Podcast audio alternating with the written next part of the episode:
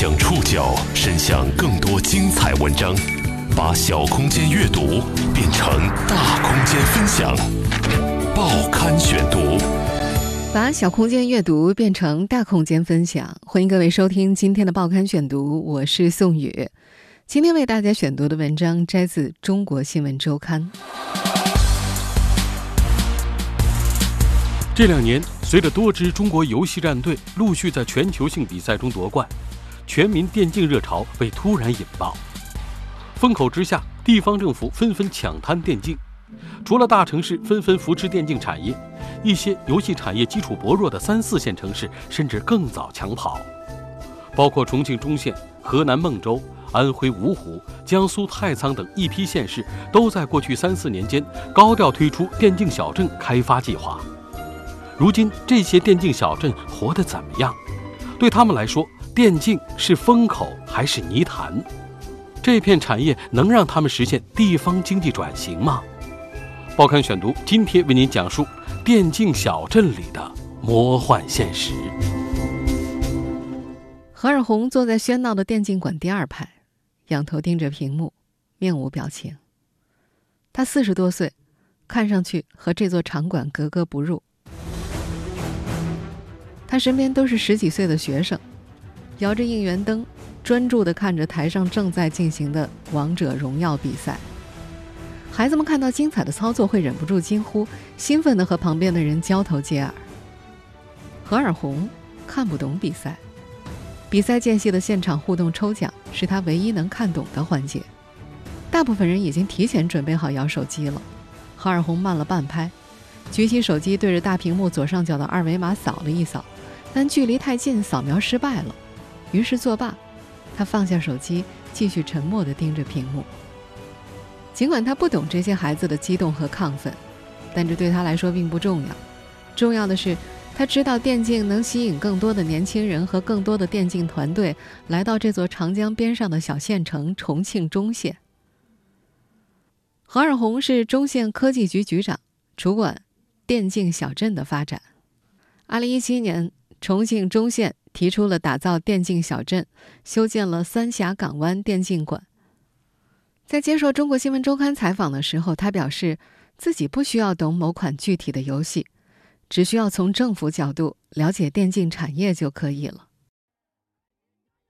中国的全民电竞热潮在一两年间突然被引爆，源于一场全球性的赛事。很飞吧，安吉，拿起那个追你们的，冠军。我们现在听到的录音来自2018年，这年英雄联盟第八届全球总决赛 S 八当中，来自中国赛区的 IG 战队夺冠。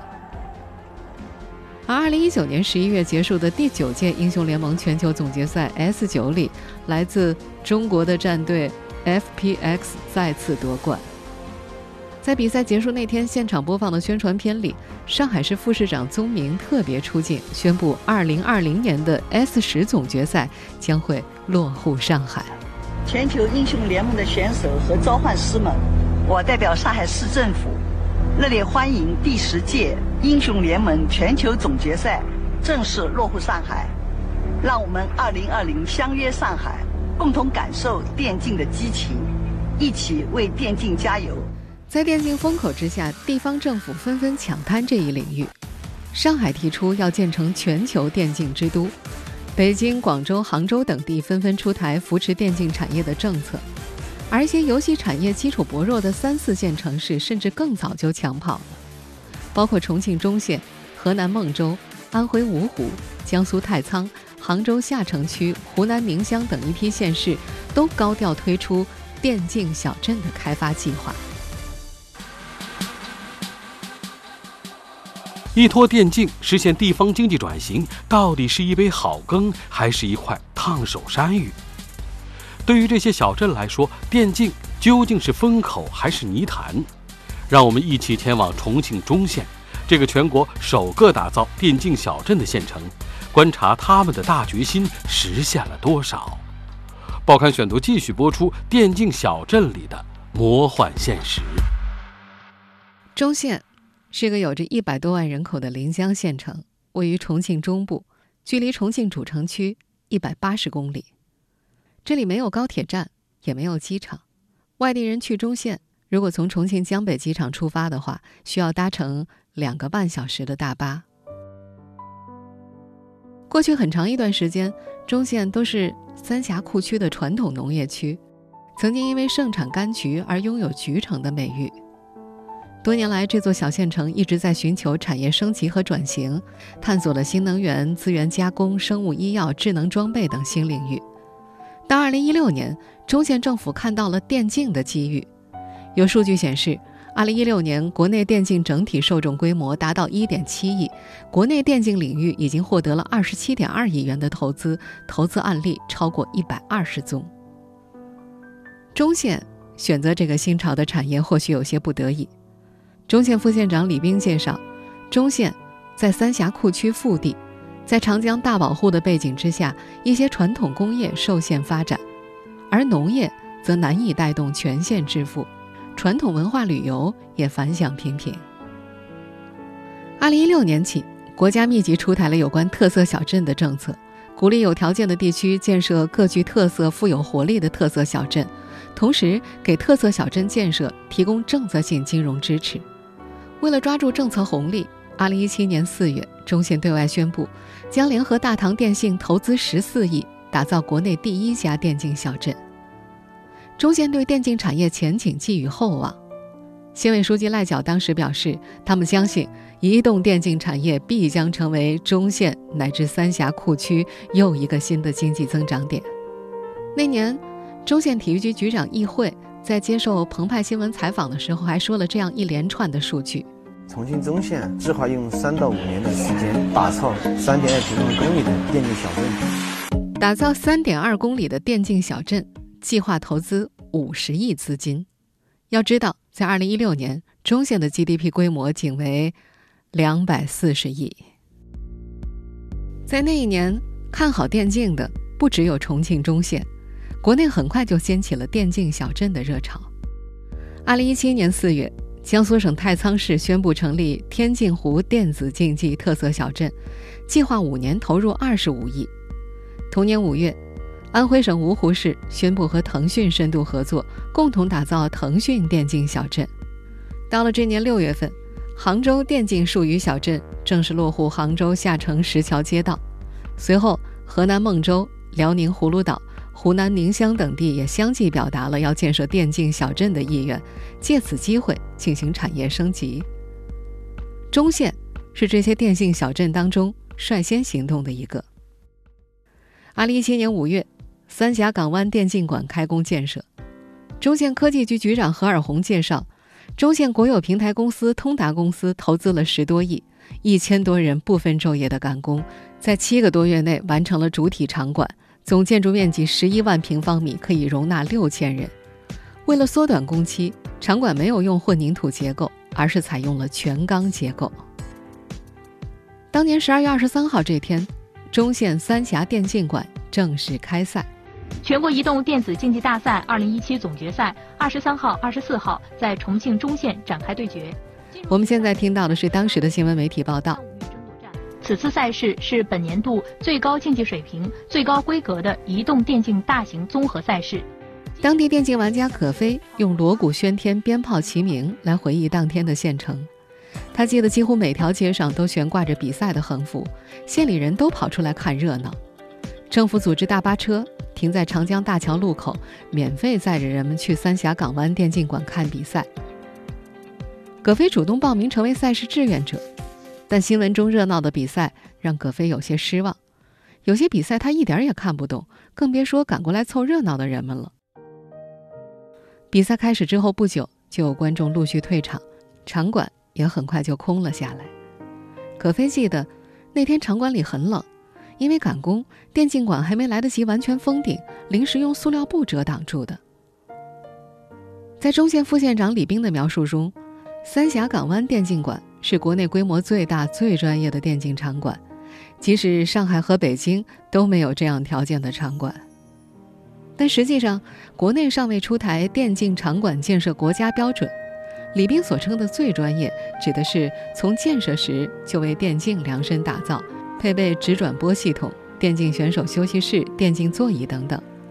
而其他城市举办电竞赛事，一般是把传统的体育馆改装之后使用的。在这些率先抢滩电竞产业的小镇，修一座外表宏伟的电竞馆，似乎就是他们发展电竞产业的最主要决心证明。在重庆中县，这座电竞馆落成后，到底给小县城带来了什么改变呢？报刊选读继续播出电竞小镇里的魔幻现实。我们中县是一个贫困县，是一个三峡库区的一个贫困县。我知道我们有有有有有那个有那个电竞馆在河对面。我们现在听到的这段录音出自一家自媒体的探访。在这段录音中，这位中县当地的中年出租车司机并不了解电竞是什么，但他知道他们这儿有座电竞馆，距离县城还挺远的。那你知道电竞是什么吗？我就不知道，我在，我说我知道有时候在那里面做演出，我具体不清楚。是不是这就快到那个？你说电竞馆吗？啊，还早哎，还有还有好几公里路哎。还要穿过长江大桥。每日经济新闻二零一九年年末也报道，在中县，这座外表宏伟的三峡港湾电竞馆周围都是未开发用地，就像是大海中的一座孤岛一样，打车十分困难，需要从长江对岸叫车。一旦举办赛事的话，退场观众涌出，出租车完全是供不应求的状态。二零一九年十二月二十八号。中县的三峡港湾电竞馆又热闹了起来。落户中县的全国移动电子竞技大赛总决赛已经办到了第三年。比赛当天，当地电竞玩家葛飞在观众席的最后一排坐下，他面前已经坐了一千多名观众了，大部分都是中县职业教育中心高一的学生，他们是被主办方邀请过来的，手摇红色或蓝色的应援棒。观众只占据了场馆位置的六分之一。电竞馆里大部分位置都是空的，整个三层也没有开放。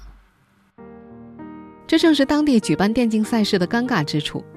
中县科技局局长何尔红说，在过去一年时间，电竞馆只使用了大概十次，其中还包括一场重庆市第四届篮球联赛开幕式、一场网络音乐节和一场击剑比赛。何尔红把这种利用方式称为“泛电竞”，缺乏头部赛事资源。是他们面临的最大难题。赛事是电竞产业的核心环节，串联起上游的游戏厂商、中游的赛事运营和俱乐部，以及下游的直播，有强大的内容变现空间。引入赛事成了这座小县城迈向电竞的第一步。二零一七年，他们和天天电竞签约，成为未来五年全国移动电子竞技大赛的总决赛举办地。一场游戏赛事是由几方各司其职的，通常是游戏厂商研发游戏并授权，运营商承办，俱乐部参与，直播平台播出。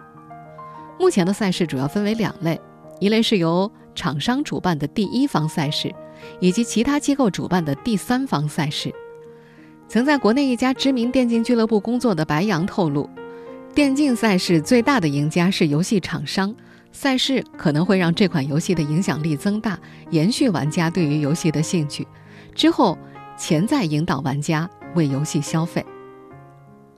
何尔红和他科技局的同事曾经多次去外地考察，他们发现，尽管赛事重要，但单纯做电竞赛事很难盈利。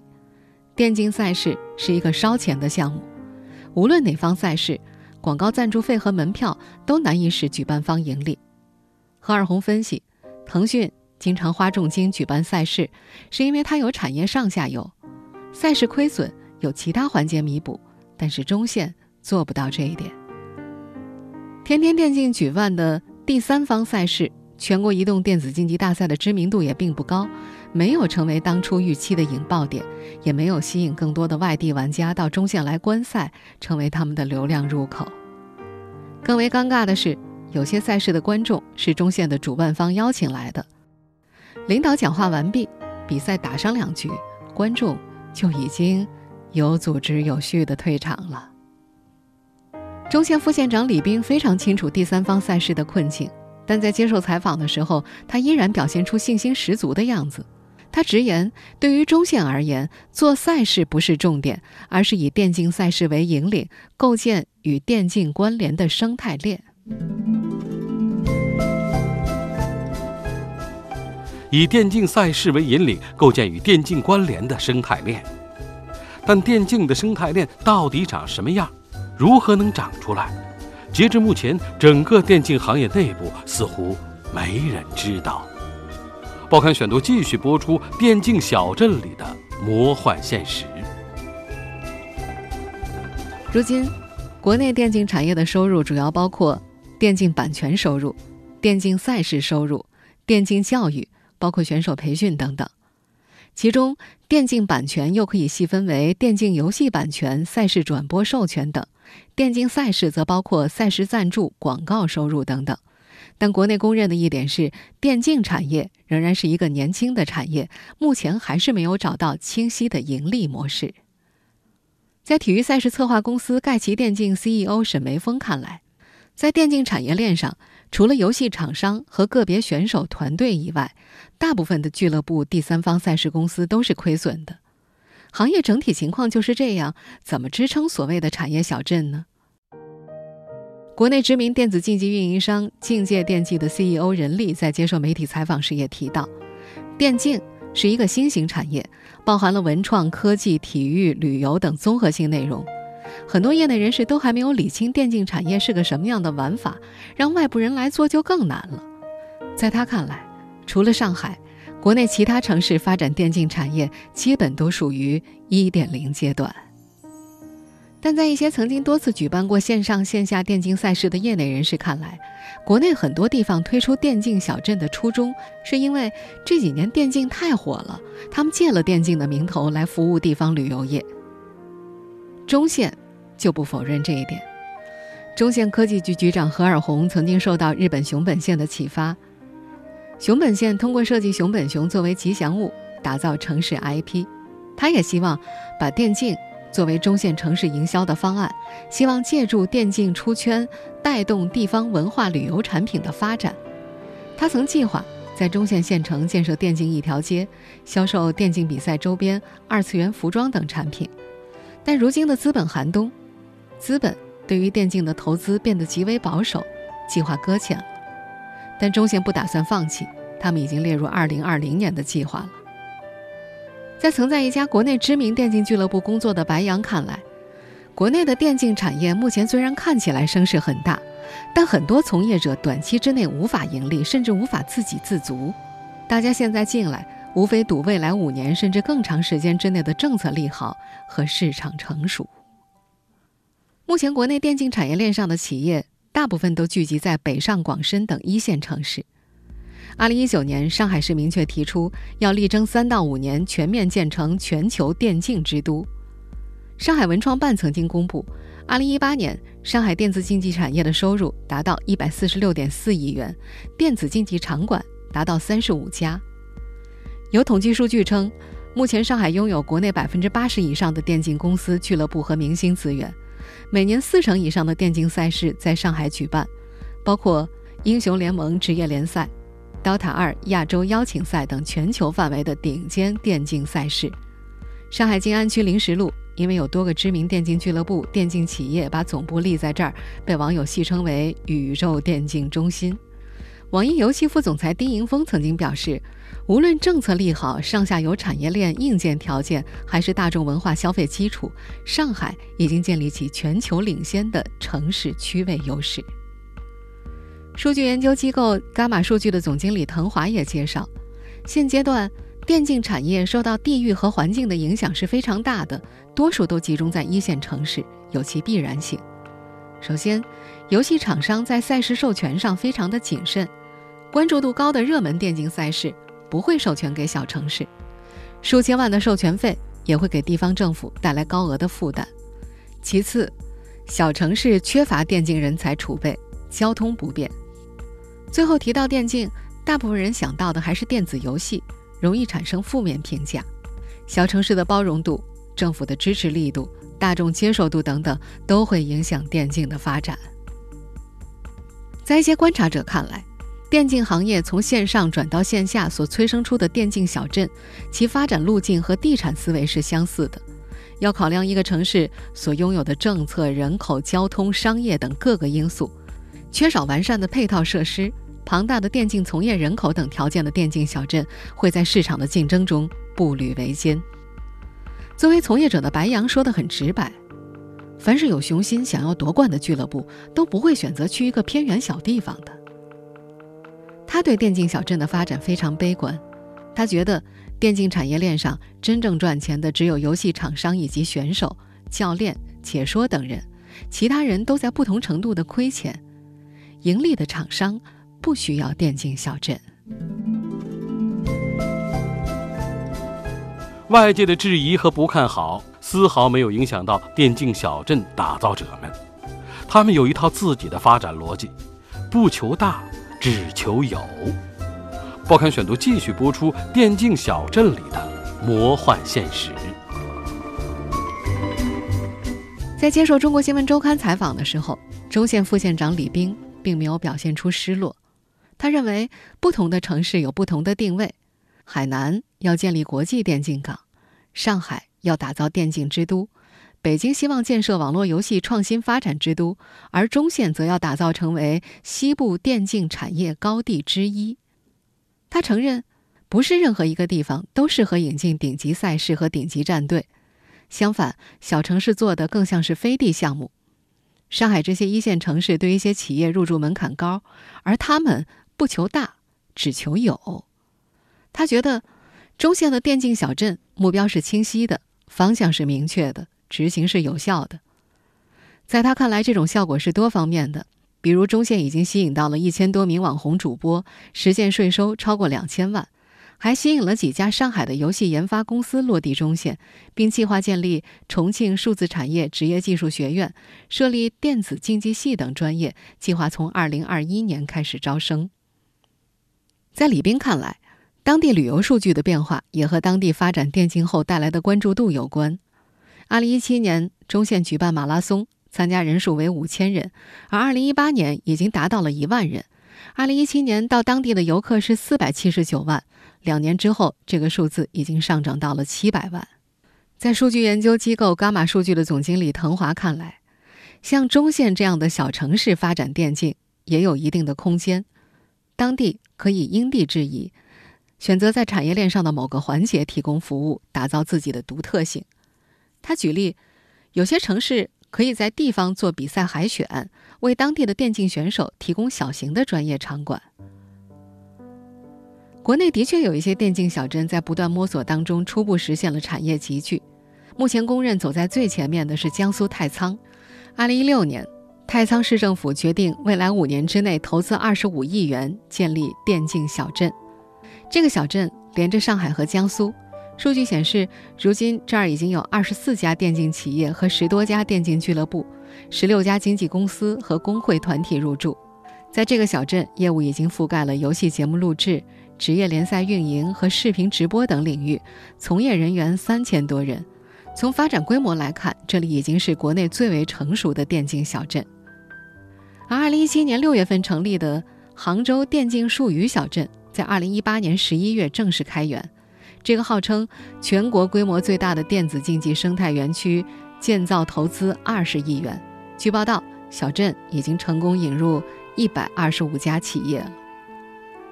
但这样成功的例子太少了。体育赛事策划公司盖奇电竞 CEO 沈梅峰注意到，此前声称要建立电竞小镇的几个城市基本上都凉了。二零一七年五月，安徽芜湖市政府和腾讯签订框架协议，共同打造以电子竞技为主题的产业园区——腾讯电竞小镇。沈梅峰确定的是，芜湖目前已经完全转变了发展方向。而腾讯互娱也透露，他们公司目前没有参与任何电竞小镇项目，公司对此持观望态度。河南孟州的电竞小镇计划也已经流产，该市原计划在2017年投资20亿发展保税加电竞特色电竞小镇项目，但根据中国经营报报道，孟州方面认为建设电竞场馆花费高昂，投资风险较高，希望建设以电竞装备制造业为主的特色小镇。但这与合作投资方的思路不符，导致最终夭折。对于全国第一个发展电竞小镇的重庆中县来说，尽管他们已经花费十四亿的巨资建起了电竞馆，但高投入低收益是个不争的事实。十四亿什么时候能够收回成本，没有人去算这笔账。此外，中县也意识到了发展电竞的难处。在接受采访时，当地官员不停地强调，要放大电竞的概念，只要是泛文娱、泛数字经济，都可以导入电竞小镇。如果电竞最终演变成新一轮招商引资的噱头，而缺少完善的产业基础和可落地的产业规划，那么依靠电竞来拉动地方经济转型，究竟是不是个伪命题呢？目前仍然存在争议。暨南大学公共管理学院教授胡刚也表示，很多特色小镇的发展往往是有一定的产业基础，在此基础上做大做强，而电竞小镇属于新兴产业。重庆中县、河南孟州、辽宁葫芦岛等地都没有相关发展基础，属于横空出世。不少受访者都认为。现在，尽管多个政府都希望以电竞产业来带动当地产业，但大多数远离电竞主场的小镇会面临生存危机，高开低走会成为大部分电竞小镇的最终结局。有没有想过，未来这个事情可能做不成？面对这个问题，中县副县长李兵回答：“任何事情都要有人吃螃蟹，吃螃蟹。”也有被夹手指的风险，大不了从头再来。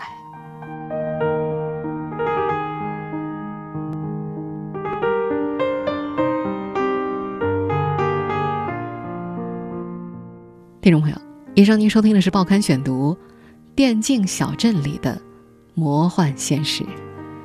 我是宋宇，感谢各位的收听。今天节目内容节选自《中国新闻周刊》。收听节目复播，您可以关注《报刊选读》的微信公众号“宋宇的报刊选读”。我们下期节目时间再见。这个城市曾经也是小镇吗？那个小镇也会变成城市吗？我们的工资会涨吗？小镇青年回得去吗？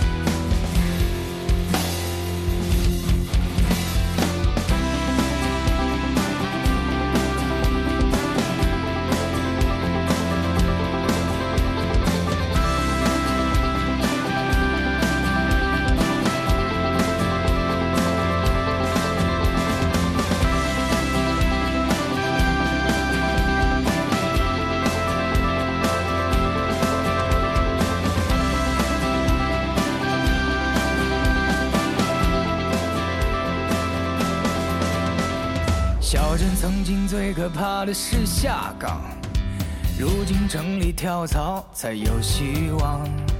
日子过得慵慵懒懒，匆匆忙忙，早晚又何妨？青年统统离开生长的地方，狗和老人遗落在家乡。听说小李在南京买了套房，可那又怎样？